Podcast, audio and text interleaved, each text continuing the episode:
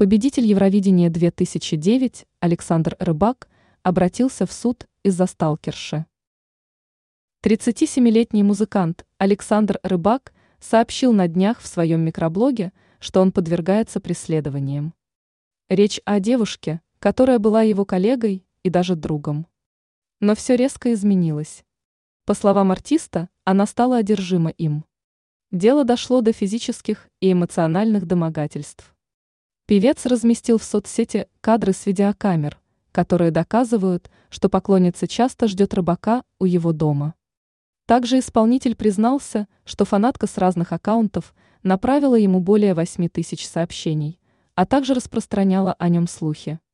В итоге Александр был вынужден пойти в полицию. Он подчеркнул, что переживает за состояние девушки, которая может навредить себе или окружающим. В своей публикации Рыбак также подчеркнул, что летом этого года суд запретил фанатке приближаться к нему, но пока ее это не останавливает.